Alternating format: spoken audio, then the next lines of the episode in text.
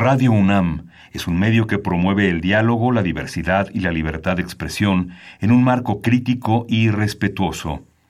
Los comentarios expresados a lo largo de su programación reflejan la opinión de quien los emite, mas no de la radiodifusora. Momento económico. Radio UNAM y el Instituto de Investigaciones Económicas presenta Momento económico. Un espacio para charlar sobre temas económicos que le interesan a usted. Acompáñenos.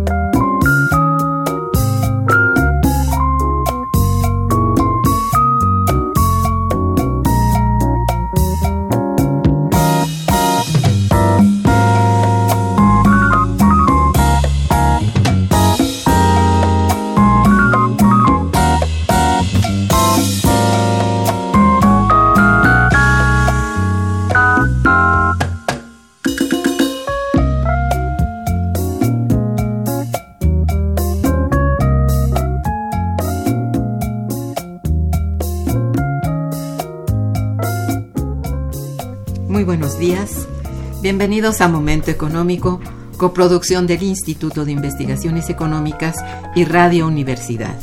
Les saluda Irma Mandrique, investigadora del Instituto de Investigaciones Económicas, hoy jueves 18 de octubre de 2018.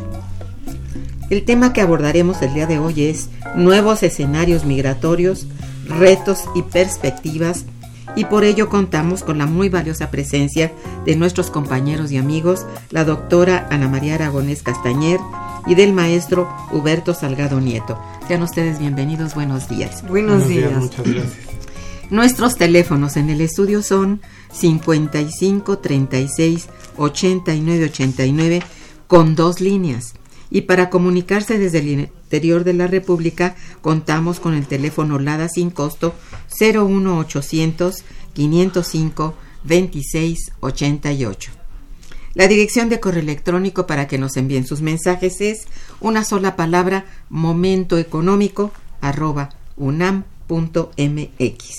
También pueden escucharnos a través de la página de internet www.radio.unam.mx y www.iis.unam.mx de nuestros invitados.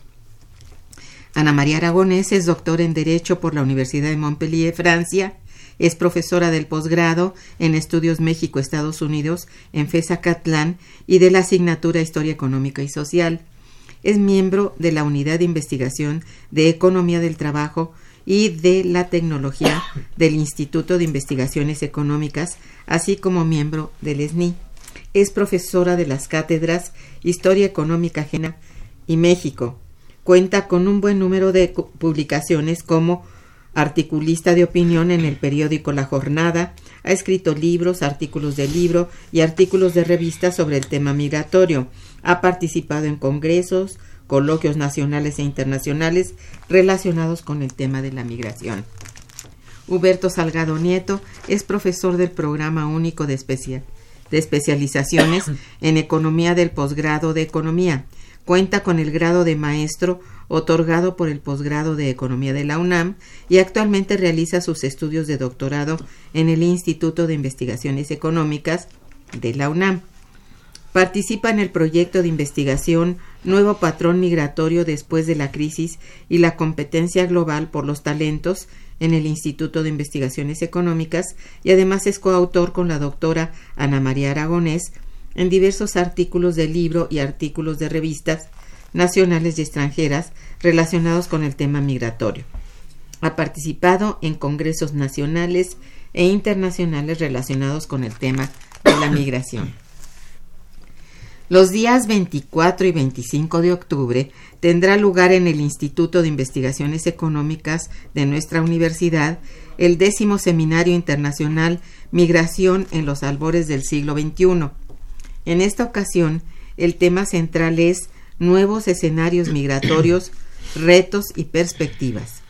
La doctora Aragonés y el maestro Salgado, nuestros invitados del día de hoy, coordinan este esfuerzo académico a través de su amplia gama de investigaciones relacionadas con el fenómeno migratorio. Han dado seguimiento puntual a un tema que hoy cuenta con diversos matices desde la llegada de Donald Trump a la Casa Blanca, por lo que les consideramos como voces autorizadas en dicho tema que es de gran interés para todos estos, mm, sobre todo en estos momentos. Pues bien, para comenzar, les solicito compartan con nosotros cómo está estructurado este décimo seminario, cuál es el objetivo del mismo y quiénes participan. Muy bien. Bueno, Ana María, por favor. gracias. Eh, muchísimas gracias. Es, muy lindo estar aquí, realmente contigo, con los eh, que las personas que están escuchando. Y bueno, mira, eh, este se llama, como tú bien lo decías, los nuevos escenarios migratorios, retos y perspectivas. Es el décimo seminario lo que quiere decir que ya llevamos 10 años, cada año hemos presentado un seminario en donde hemos tratado de que haya un tema de interés cada uno de los años, en donde podemos matizar, debatir en un tema coyuntural relacionado con la migración siempre. Y en este momento, en realidad, es un momento muy especial. Por eso le llamamos los nuevos escenarios. Lo que nosotros hemos propuesto, y por eso es este seminario, es que eh, las crisis hacen un parteaguas en los flujos migratorios. Esta crisis del 2008 en realidad ha sido una crisis que para algunos autores es una crisis estructural, es una crisis en donde se cuestiona el modelo neoliberal pero que no se sabe bien hacia dónde va, si hacia la izquierda o hacia la derecha. O sea que en realidad sí es verdad que este modelo neoliberal ha llevado a una gran polarización de, la, de las poblaciones, muchos pobres, muy pobres, muchos pocos ricos, pero muy ricos, y en realidad uno ha podido observar cómo los flujos migratorios están desde luego este, moviéndose de una manera que, por ejemplo, en Europa se ha llamado precisamente eh, la crisis humanitaria, crisis de la migración. Y no solamente está pasando en Europa, está pasando en Asia, está pasando en, América, ¿no? Todo el mundo. En todo el mundo. Entonces, esto es como el resultado de tantos años de neoliberalismo tantos años de una, de una situación muy crítica para las poblaciones, que por eso no es extraño que la gente, pues por supuesto, ahora se esté moviendo de esa manera, ¿no? El problema es la respuesta que están teniendo los países ante esas crisis, ante estos movimientos. O sea, ¿qué es lo que hemos visto? Es, es gravísimo. Por ejemplo, el Brexit. ¿Por qué fue el Brexit? En el eje de, las, de los argumentos estaba la migración. Cuando se les dijo que era eh, Europa quería que recibieran migrantes y demás, y que eso no se iba a permitir y que por lo tanto había que salirse, por eso ganó el Brexit. Es impresionante. ¿Qué es lo que pasa con otros países en donde la ultraderecha empieza a tener posiciones en los congresos, cosas que nunca habían tenido, posiciones un poco, pero siempre han sido como muy marginales, pero ahora no son tan marginales, al contrario. son de dominio. Son, exacto, empiezan a ser de dominio, ¿no? O sea, ¿qué es lo que pasa, por ejemplo, en Austria, en Polonia, es una cosa vergonzosa, en, en Hungría, en República Checa, que dices, bueno, ¿cómo puede ser, no? Bueno, entonces, claro, ante todos estos movimientos, bueno, y lo que estamos viendo en América, la, misma historia, nosotros estamos viendo cómo eh, del, del, círculo, del triángulo del norte, ¿no? Pues está saliendo la gente, y no solamente sale de Honduras, de Salvador y Guatemala, están llegando a México gente del Congo, o sea, africanos, asiáticos, están llegando a México porque quieren llegar a Estados Unidos, o sea, ese es un grave problema. Entonces, claro, el problema es que estamos ante un momento muy clave, tanto para las migraciones como para, para el, sistema económico mundial. Yo creo que se están mm, moviendo una serie de cosas hacia un nuevo orden económico mundial. Las potencias están tratando de acomodarse se señala que Estados Unidos está perdiendo hegemonía, no la quiere perder por supuesto, pero por el otro lado tenemos a China, que es muy importante, que quiere recuperar espacio, más que recuperar, tener espacios que está dejando Estados Unidos. O sea, Estados Unidos está saliendo de un montón de, de lugares, ¿no? De la ONU, del acuerdo nuclear contra Irán, eh, se está saliendo de, de cuestiones de derechos humanos, de cultura de la UNESCO. Entonces, claro, lo que pasó en Davos, entonces, claro, hay otros que dicen, pues se están acomodando. Todo eso crea una gran tensión, una gran tensión mundial, indudablemente, porque estamos en la transición de la crisis, es decir, efectivamente esta crisis estructural hacia dónde vamos. Y claro, los movimientos migratorios son una respuesta a lo que está a lo que se está viviendo en el mundo, Ese es un poco el problema. Entonces, claro, es importantísimo este, este seminario, nos parece muy importante, porque lo que hemos hecho es invitar a personalidades realmente de la, de la migración, que conocen, son teóricos de, la migración, porque claro, ¿para dónde vamos? Eh, hay muchas posiciones también, es decir, cada uno tiene su explicación, eh, tiene sus propuestas, entonces ese los seminarios nuestros han sido para debatir precisamente estas propuestas cada uno tiene la suya, pero qué, qué, bueno que podamos discutir con esta gente de altísimo nivel que hacen propuestas. Sobre todo yo creo que lo más importante es tratar de explicarnos para dónde vamos, ¿no? Entonces cada uno, y ahora les voy a, te voy a contar, les voy a contar quiénes son los que hemos invitado, que son muy importantes. El día 24 va a estar Joaquín Arango, que es de la Universidad Complutense de Madrid, que es todo un personaje realmente extraordinario, que tiene una propuesta teórica muy interesante. Y lo que hemos hecho es que a cada profesor que va a presentar su conferencia magistral tiene un moderador. perdón, un comentarista, no moderador, un comentarista. Porque esa es la idea. Se va a comentar su propuesta y luego en el auditorio lo vamos a discutir. Entonces, esto primero, Joaquín Araco. El segundo va a ser Nora Pérez Vilches de, la Universidad en Argentina, que también va a ser la misma historia. Va a presentar su visión, es una persona muy reconocida también en, toda esta cuestión de, migración. Y la comentarista es Yolanda Alfaro, la doctora Yolanda Alfaro, que está haciendo también el postdoctorado ahí en, con nosotros ahí en el instituto.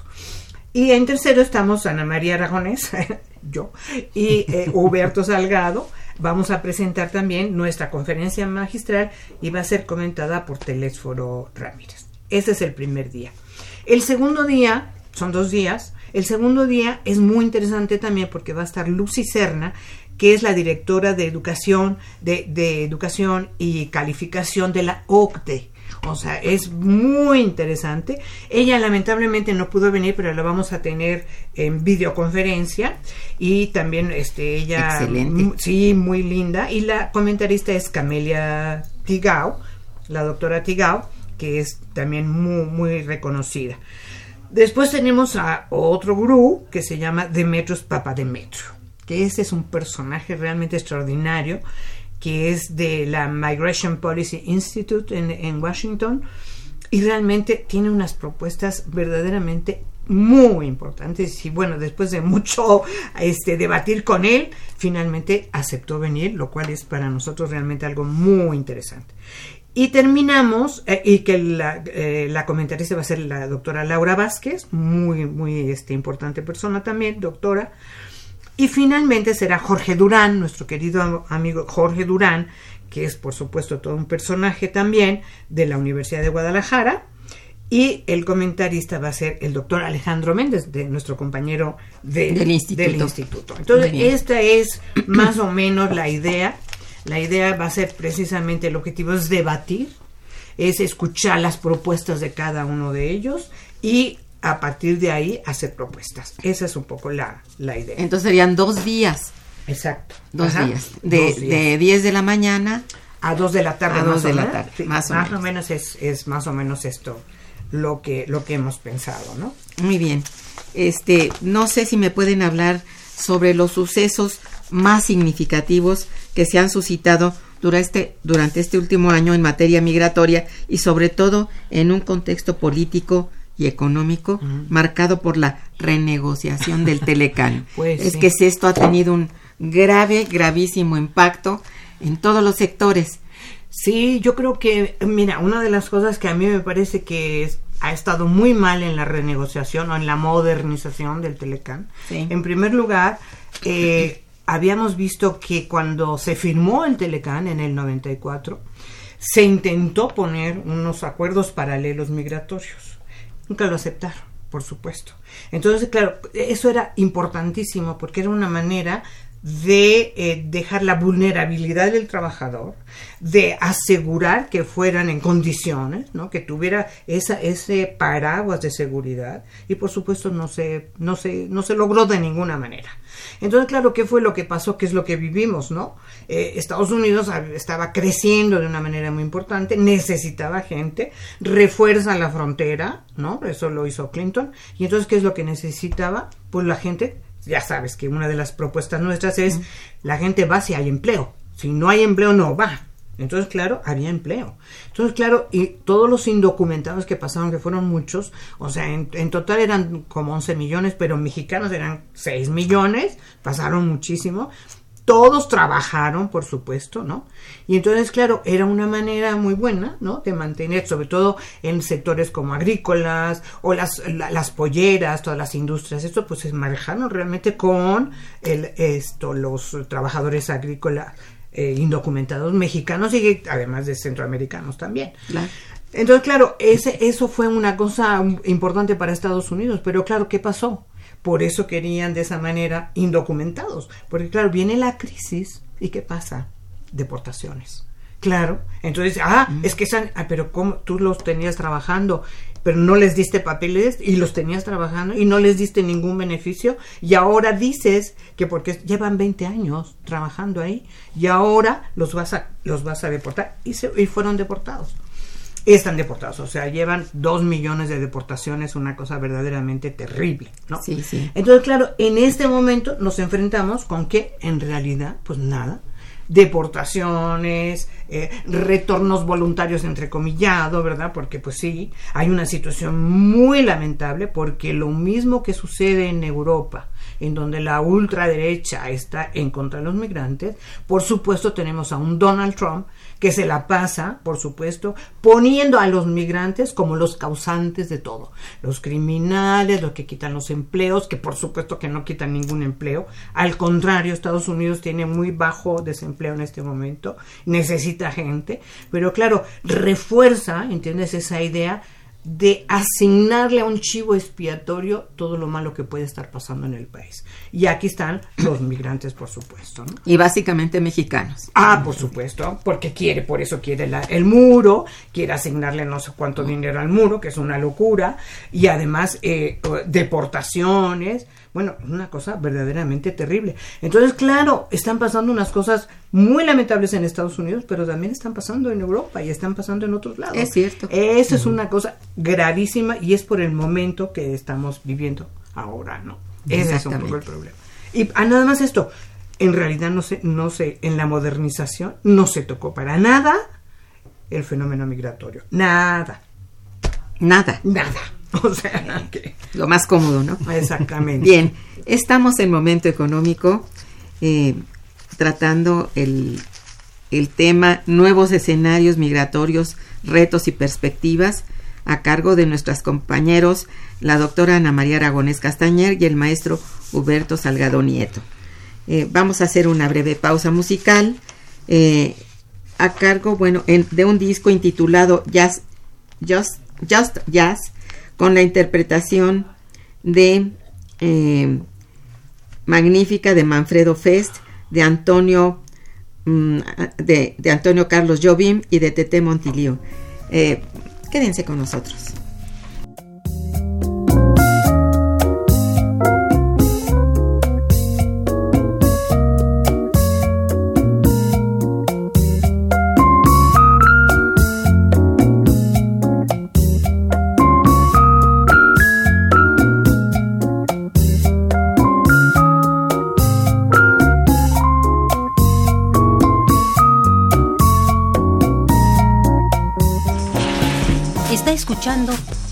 Momento Económico.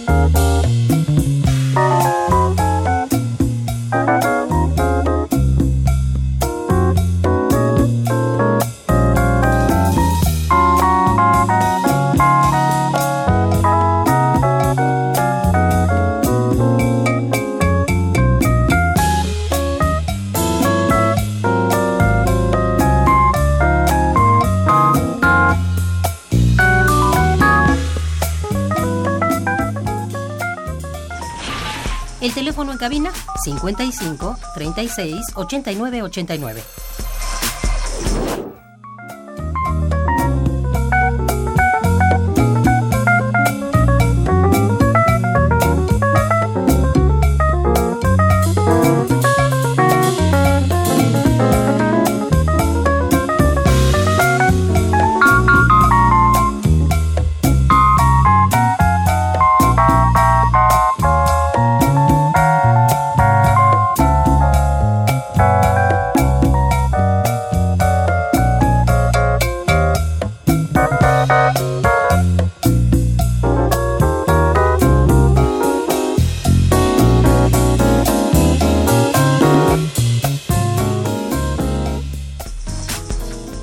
Continuamos en Momento Económico.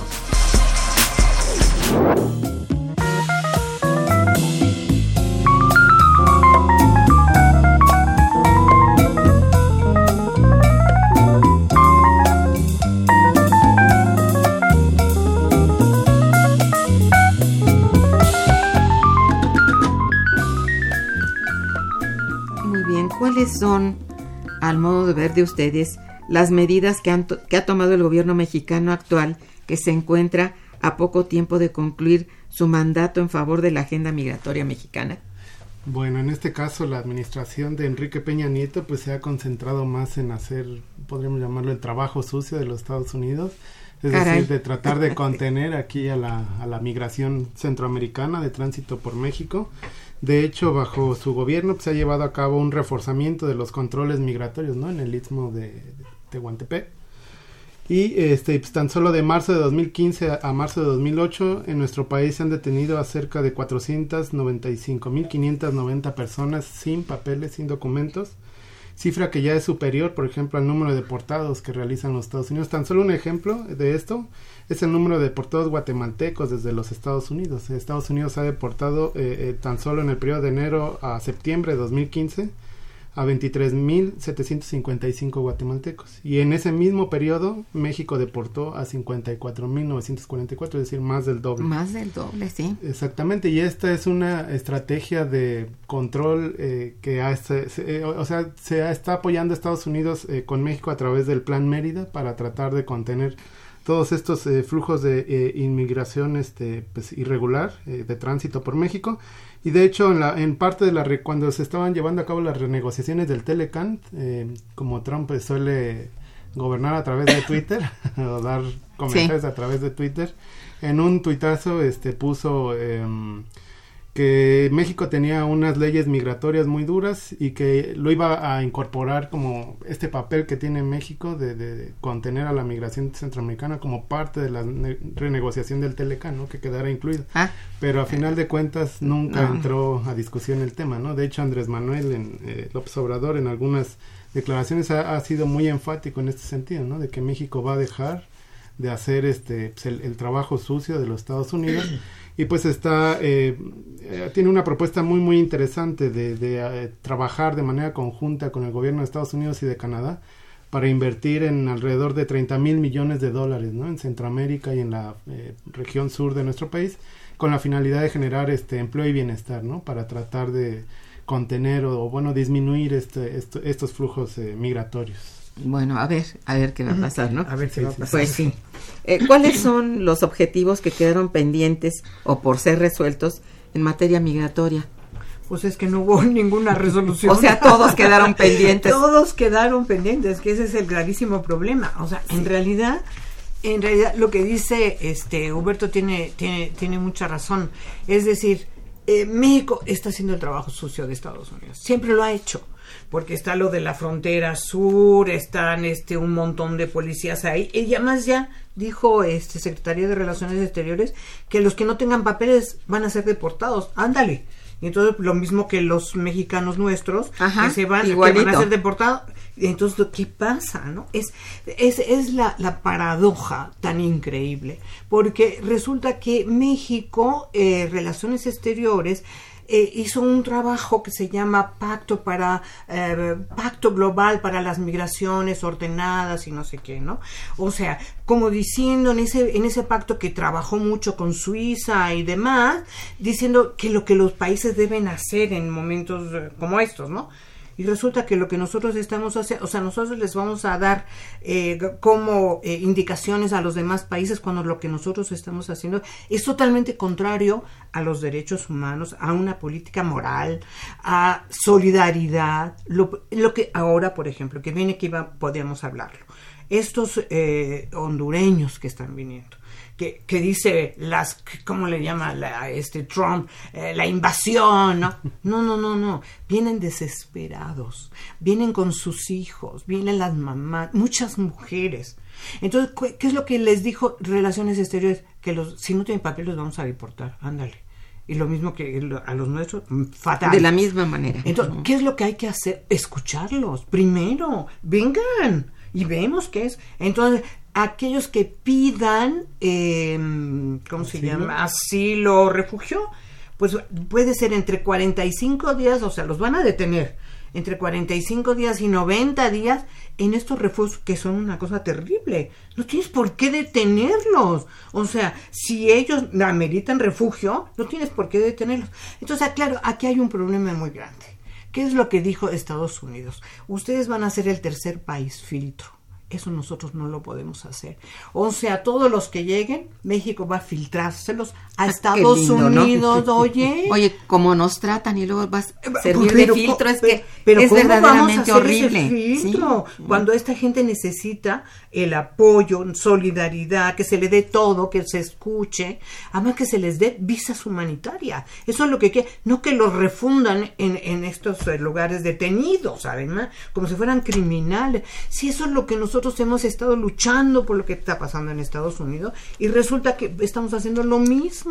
Lo mismo y peor. Peor, ¿no? Entonces, claro, queda eso horriblemente mal. Entonces ahora están llegando, a mí me preocupa mucho. Mira, la idea de Andrés Manuel López Obrador es muy buena porque efectivamente lo que él dice, que nosotros lo hemos dicho también muchísimo, hay que ir a las causas. Y es verdad, Honduras es el país más pobre de América Latina, por supuesto, el más inseguro porque tiene una inseguridad espantosa, tiene problemas gravísimos. Entonces la idea de vamos a desarrollar también a México, ¿eh? O sea, porque parece que ay, nosotros vamos a desarrollar Centroamérica, pues nosotros también necesitamos porque se siguen yendo los migrantes. Entran por donde el país es más pobre, también. Exactamente, ¿no? Entonces, eso me parece que es una muy buena idea. Es decir, vayamos a las causas que eso me parece muy bien. Pero en ese momento coyuntural, peligrosísimo, en ese momento hay que decir, nosotros no vamos a aceptar ni que los encierren, ni que los detengan, los vamos a escuchar, les vamos a dar visas humanitarias y que lleguen a la frontera. Y es problema de Estados Unidos, no es el nuestro. Es, la frontera es la de ellos. Exactamente. Es la que quieren pasar. Exactamente. Entonces nosotros no podemos hacer ese tipo de trabajo de ninguna de las maneras. Es espantoso realmente. ¿Querías decir algo, Beth?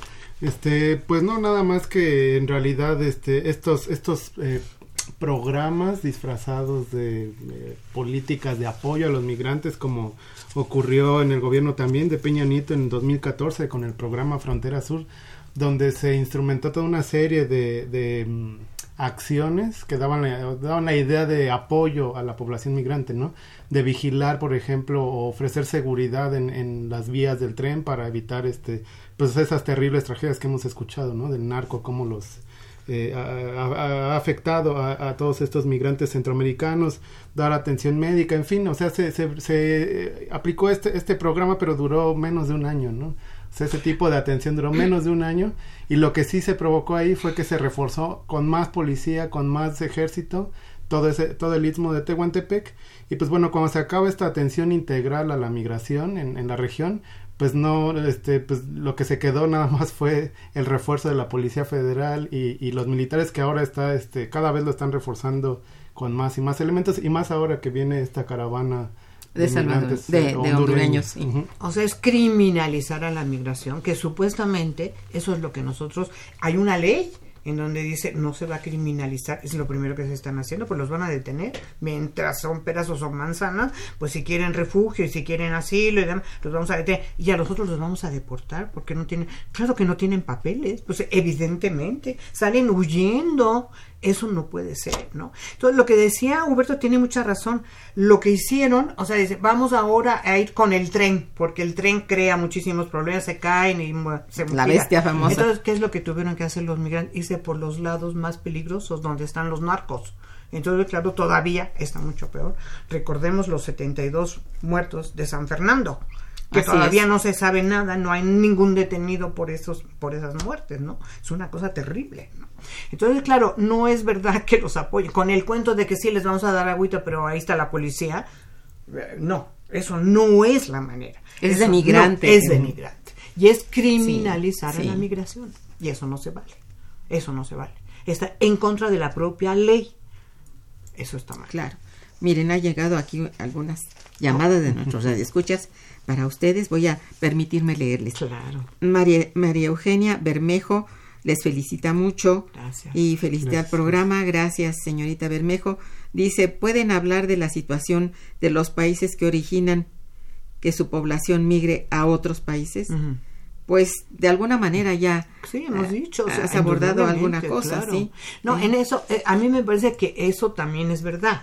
Es decir, eh, hay una serie de problemas en los países que provocan esas migraciones, indudablemente. Entonces, claro, yo hice un, un artículo en donde puse la historia de Centroamérica. ¿Y qué es lo que pudimos observar en esa historia de Centroamérica? Invasiones de Estados Unidos, este, eh, ¿cómo, se llama? Eh, ningún apoyo a, Estados, estos países, al contrario, los grandes granjeros allí estaban con la American Food and Company, todo esto, ¿no? Haciendo casi esclavos a los migrantes, a los eh, eh, trabajadores agrícolas de cada uno de los países. O sea, lo que han vivido estos países ha sido también una explotación verdaderamente terrible por parte de sí. Estados Unidos. Entonces, claro, eso no quiere decir que por supuesto que tienen que cambiar. O sea, por supuesto, a mí me parece terrible que en Guatemala ahora esta, esta comisión de, de la, de la verdad, que es una comisión de derechos humanos de Naciones Unidas, que ha hecho muchísimo para eh, enfrentar la corrupción guatemalteca y demás, en ese momento están quitándolos, o sea, el nuevo presidente está diciendo, ya no queremos más esa comisión, porque está diciendo la comisión que hay que revisar qué es lo que está pasando con él. O sea, eso es una cosa gravísima, por supuesto, en eso estamos totalmente de acuerdo, pero entre todos tenemos que salir adelante. O sea, ya tenemos que salir adelante, porque hay mucha inseguridad. ¿Y de qué viene la inseguridad y los narcos? Porque Estados Unidos es el principal receptor de la droga. Eso es lo que no quiere entender. Y- y no que en realidad hay una demanda, claro, hay una demanda impresionante. Si no hay demanda, por supuesto que no hay oferta pero hay una demanda y eso eso él no dice nada. En lugar de decir bueno vamos a hacer algo vamos a, a- a, este hacer no criminalizar a los eh, a los a los adictos sino al contrario es una cuestión de salud. No o sea, lo que quieren es que sigamos haciendo lo que estamos haciendo para tener a toda esta gente, claro, demandando. Entonces, claro, los narcos están felices de la vida, por supuesto, y eso Es el negocio de- del siglo. está afectando a Centroamérica también. Así es. Bien, pues Agustín Mondragón felicita a los invitados también. Sí. Dice, mientras en el mundo y sobre todo en América tengamos gobernantes manejados por el Banco Mundial el Fondo Monetario Internacional y, y las empresas multinacionales explotadoras, nuestras e- economías no podrán desarrollarse por los gobernantes que, que roban y se llevan esa riqueza a otros países, entregan a nuest- nuestras materias primas a los explotadores que no pagan impuestos. Con López Portillo, el oro del Banco de México sirvió, sirvió para fortalecer la pes- peseta española, de ahí que el banco no respaldara a nuestra moneda por varios meses. Con Salinas de Gortari, con el Tratado de Libre Comercio, se abrieron las fronteras de la explotación. Y, y, bueno, acá sigue. Ah, no, pues ya no, creí que seguía aquí. Bueno, las fronteras de la explotación. Pues sí, tiene toda la razón. Mm, ah, dice, con Enrique Peña Nieto, que es el peor, se han entregado nuestros recursos y ni el Poder Judicial ni el Legislativo lo han querido frenar. Los medios de comunicación son cómplices de este saqueo y corrupción que está presente en toda América Latina, sobre todo en Honduras, que es la muestra de esto. Sí, efectivamente, o sea, eso, eso no quiere decir efectivamente que eh, lo que pasa en Estados Unidos, por supuesto que hay responsabilidad por parte de los países que son origen de la migración, pero por supuesto que sí. Sí, claro. Y- Pero bueno, es que este tiene el pero- corazón de piedra. Pero la, ¿no? pero, pero Sí, la no. población es la consecuencia, o sea, no podemos Claro. decir, ah, bueno, porque como tienen unos gobernantes corruptos y pues es la población que se regrese. No, lo que tenemos que es, es la población a la que hay que apoyar. Pero por supuesto, eso no quiere decir que haya otro tipo de estrategias directas ahí con el- los gobiernos y demás. Pero la población tiene que salir porque ve que puede morir. O sea, es una cosa terrible. Es de, es de vida. Es de- cuestión de vida. exactamente. Sí. Bueno, Sara García también felicita a los invitados y al programa. Gracias, señorita García. Dice, saludo a los invitados y al equipo de Momento Económico. Muchas gracias, por nuestra parte. Gracias de parte de los invitados también. Elizabeth Solórzano también les felicita mucho. Dice, aparte de las propuestas académicas, los invitados están conectados con algunas organizaciones civiles que estén preocupadas por esta problemática y que quizá ayude a que esa gente que migra pueda regresar a su país. ¿Existe esta relación? Que pueda regresar. El problema es que en este momento, en estas condiciones, no pueden regresar. Si no cambian las condiciones, es muy difícil. Por eso, la idea de Andrés Manuel López Obrador de decir, les vamos a dar empleo, bueno, pues esa puede ser una solución, porque en realidad, aunque ellos no quieren estar aquí, sino que quieren estar en Estados Unidos, en realidad, pues si les das eh, trabajo, eso es una, una de las maneras. Es muy difícil que ellos puedan regresar en las condiciones en las que están esos países. ¿Y ninguna difícil. asociación que ustedes conozcan está haciendo algo tampoco? ¿No? Bueno, hay muchas que están trabajando, ah, no, por supuesto que están trabajando en, en condiciones muy difíciles, porque si hay alguien que sea, eh, digamos, dirigido todo en contra, son los, act- los activistas de derechos Exacto, humanos, Ese se- los matan, o sea, es una cosa terrible, que eso Sí. lo hemos vivido en América Latina y en México. Así es. Eh, el señor Porfirio Yáñez también les felicita mucho Gracias. y dice, los responsables del problema migratorio son los gobiernos de Centroamérica. Estos deben solucionar sus problemas sociales y económicos para que su población no se vea en la necesidad de emigrar. Bueno, sí, esto es cierto. ¿no? Pues sí, no, no es lo que decíamos, o sea, Sí, pero tampoco el mundo se puede se- este, No. tapar la nariz, ¿verdad? Para decir que, que me importa, ¿no? No, Sí, sí, sí, eh, claro. no. Esa es la cosa. Bien, este, a ver, tenemos la cuestión, y muy cierto que tú decías al principio del programa, de lo, del efecto que ha tenido eh, la crisis del 2008, que está muy lejos de haber sido resuelta. Claro. Es decir, de ningún modo podemos decir que ya quedó atrás. No, no. Este está presente y se presenta esporádicamente y arreciando algunos indicadores, por lo pronto económicos, pero por supuesto sociales y políticos como los vemos, ¿no? Entonces, eh, yo pregunto, esta que se agudizó en 2008, ¿qué significó para el fenómeno migratorio y cómo continúa repercutiendo hasta nuestros días? Creo que ya de algún modo tú planteabas alguna cosa, Huberto. Sí, sí, sí, pues este, a la par que, como ya lo señalaba la doctora Aragonés, estos movimientos del neoconservadurismo fueron eh, tomando fuerza principalmente por el descontento generado de años y años de neoliberalismo. este, las clases trabajadoras fueron las más afectadas y ahora como descontento, pues estos movimientos del neoconservadurismo pues tomaron mucha fuerza, ¿no?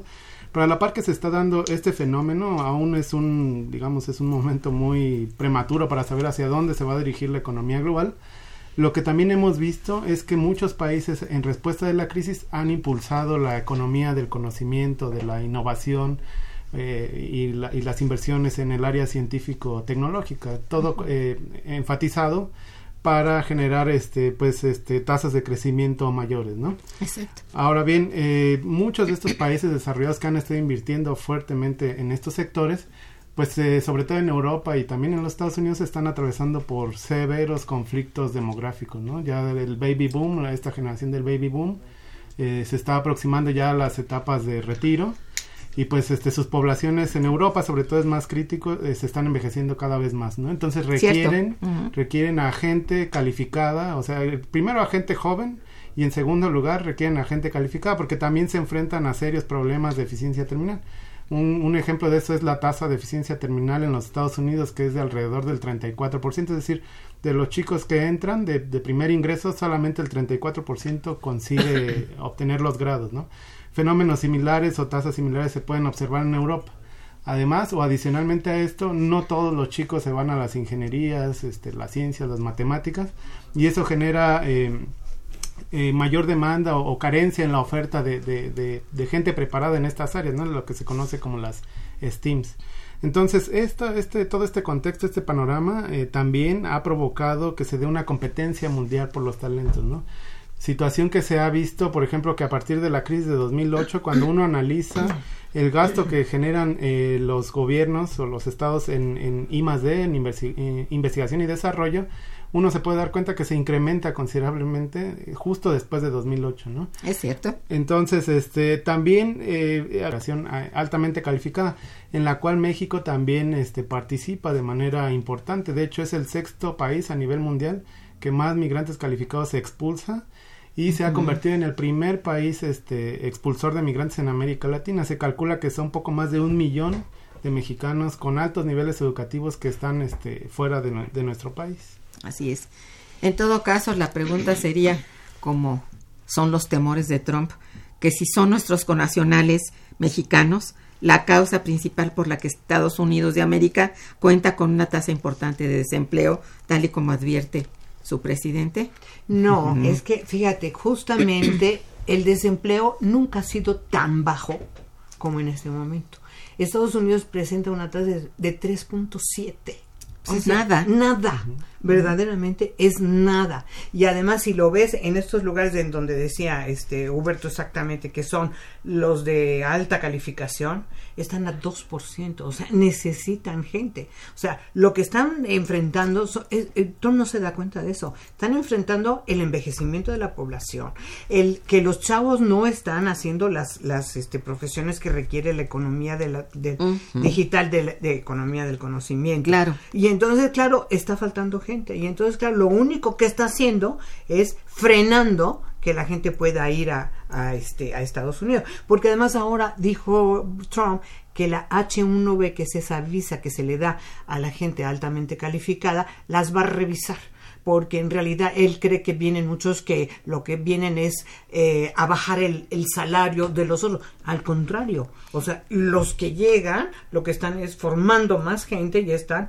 creando innovaciones, creando patentes, que esa es la otra cosa importantísima, que es por eso es que Estados Unidos tiene lo que tiene, por la cantidad de gente que le está llegando. Y, entonces, no son estadounidenses. No, por supuesto que no. Muchas de las patentes son de los migrantes. O sea, muchísimas patentes. Unidos es muy importante en patentes, pero muchas de las patentes son de los propios Estados Unidos. Los chavos, hay muchos chavos, o sea, en las universidades que son, por supuesto, importantísimas en el mundo, las universidades de Estados Unidos. En realidad llega muchísimo estudiante de todos lados. ¿Por qué? Porque además, una vez que ellos llegan, pueden quedarse a trabajar y se les da toda la oportunidad para que se queden a trabajar. ¿Por qué? Porque van a volcar su conocimiento ahí. O sea, ¿cuál es el desempleo que le están creando? Al contrario, le están sacando este adelante al país. Esa es la, esa es la realidad. Le están sacando las castañas del pues fuego. Sí, claro. sí, sí, es cierto. Y, la voltea. Y salimos culpables de todo lo, Sí. lo malo que pueda venir ocurriendo. ¿eh? Exactamente. Sí. ¿Cuáles son entonces los nuevos escenarios migratorios que deberá enfrentar el nuevo gobierno de México? Porque ya con esto que vimos, ya tiene Bueno, pues mira. Un avance. Sí, mira, en realidad yo creo que como habíamos dicho antes, o sea, México es tanto un país origen, porque eso sí hay que, hay que pensar que el hecho de que se haya disminuido la migración no quiere decir que estamos en una nueva etapa, ya no tenemos migrantes. No, no, no, no.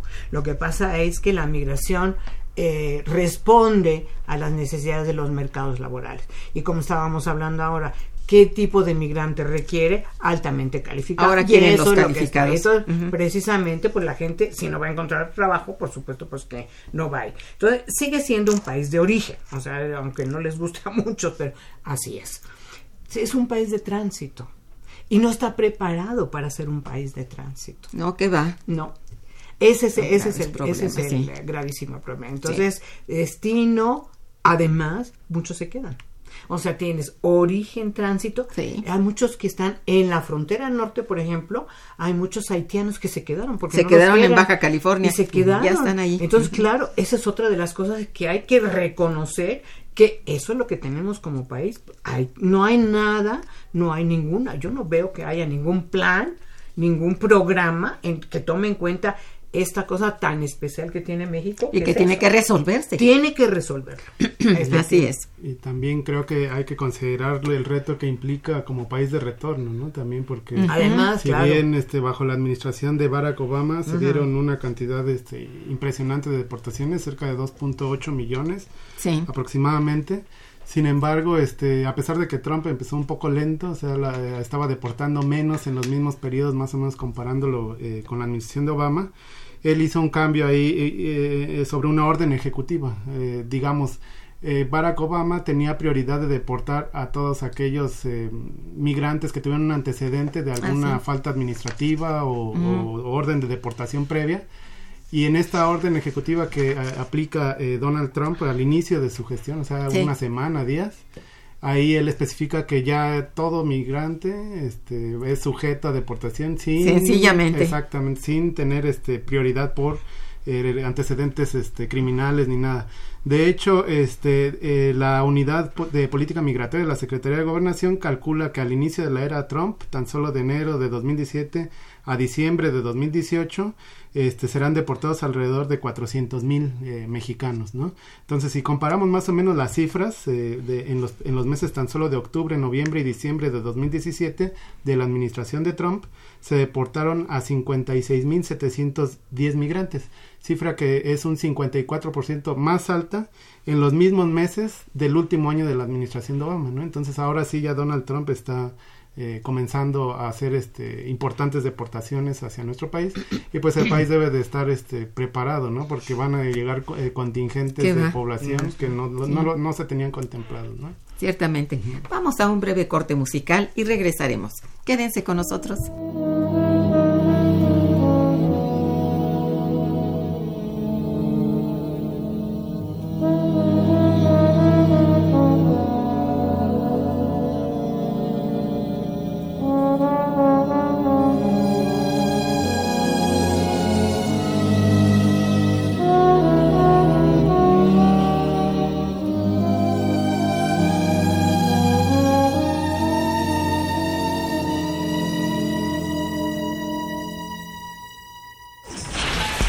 Teléfono en cabina es el 55 36 89 89.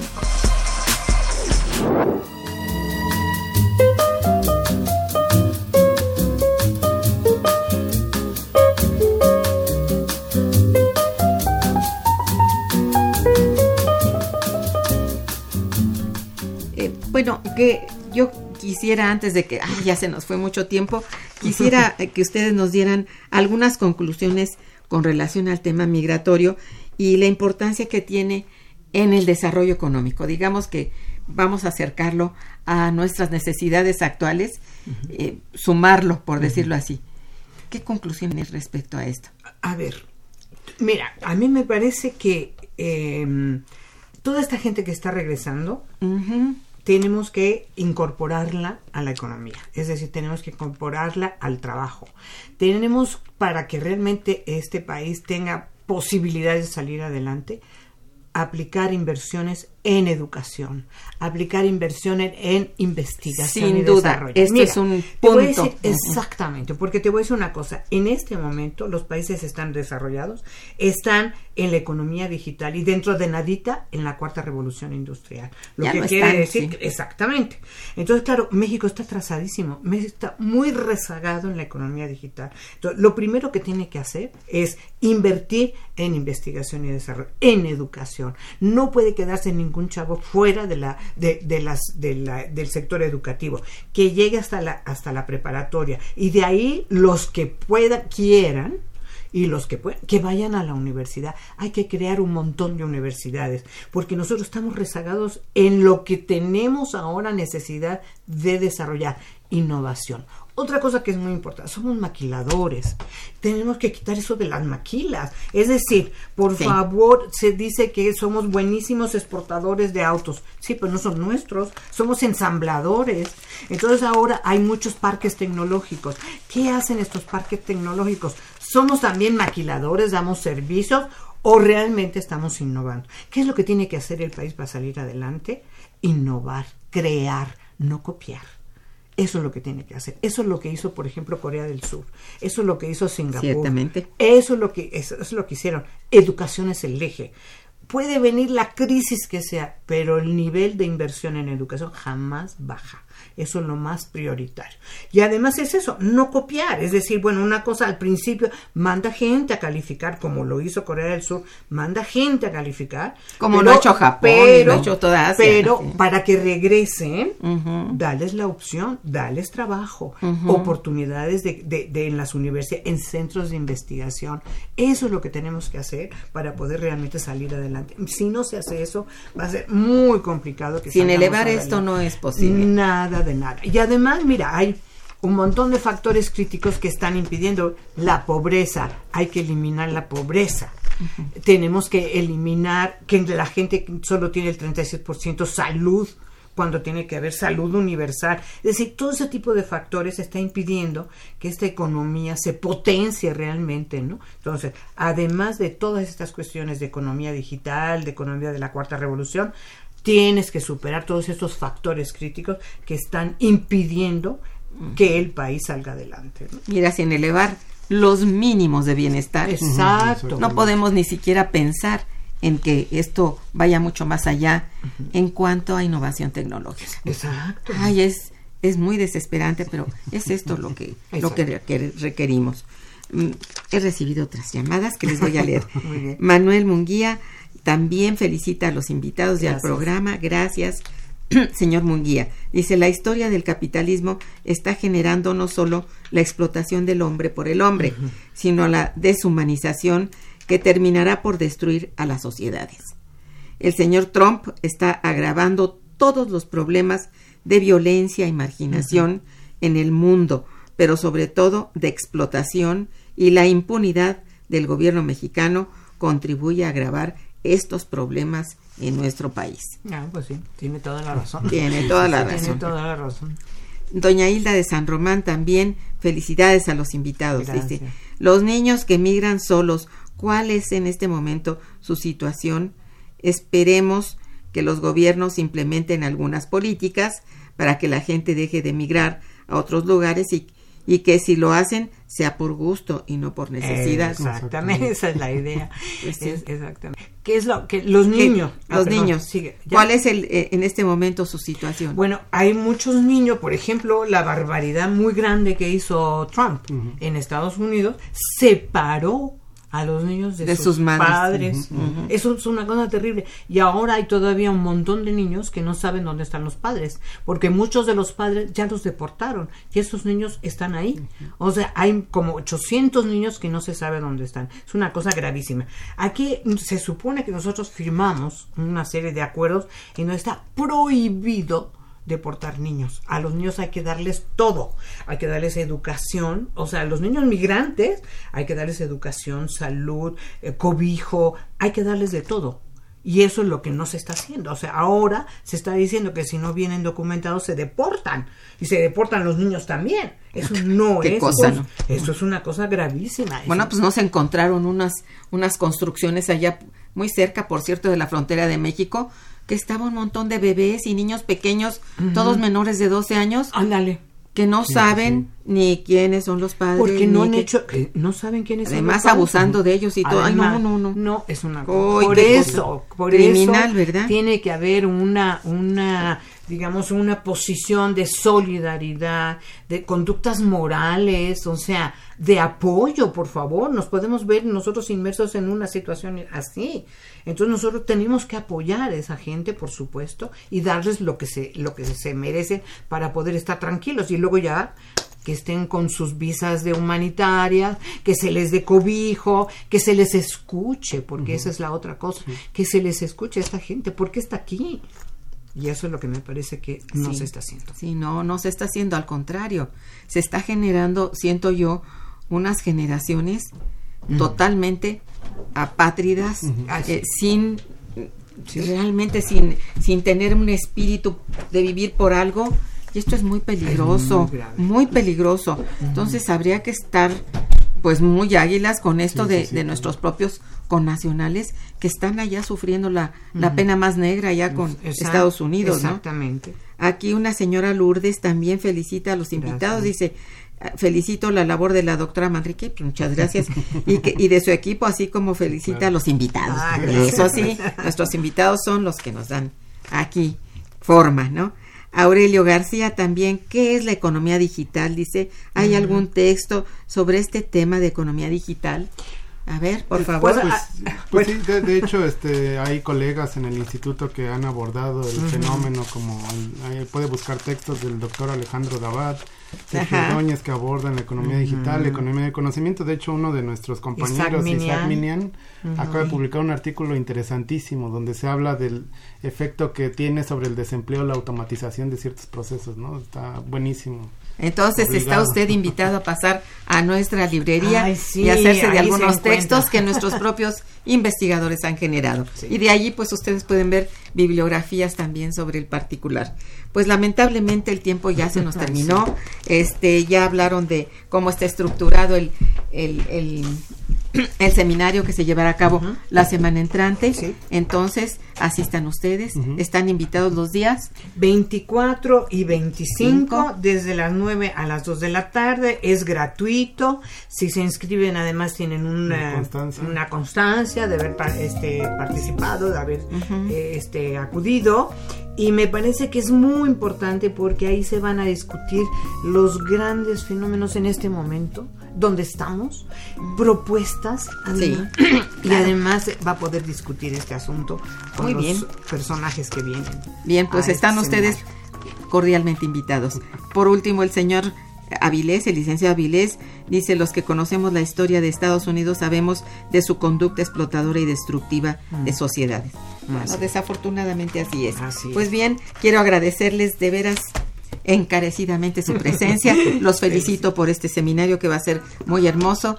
Y bueno, eh, quiero agradecerle la operación técnica a cargo de nuestra amiguita Socorro Montes, a la producción de Santiago Hernández y la, la coproducción o colaboración de Araceli Martínez. En la coordinación y conducción estuvo una servidora de ustedes, Irma Manrique, quien les desea muy buen día, pero mejor fin de semana. Gracias. Momento económico. Radio UNAM y el Instituto de Investigaciones Económicas presentó Momento económico.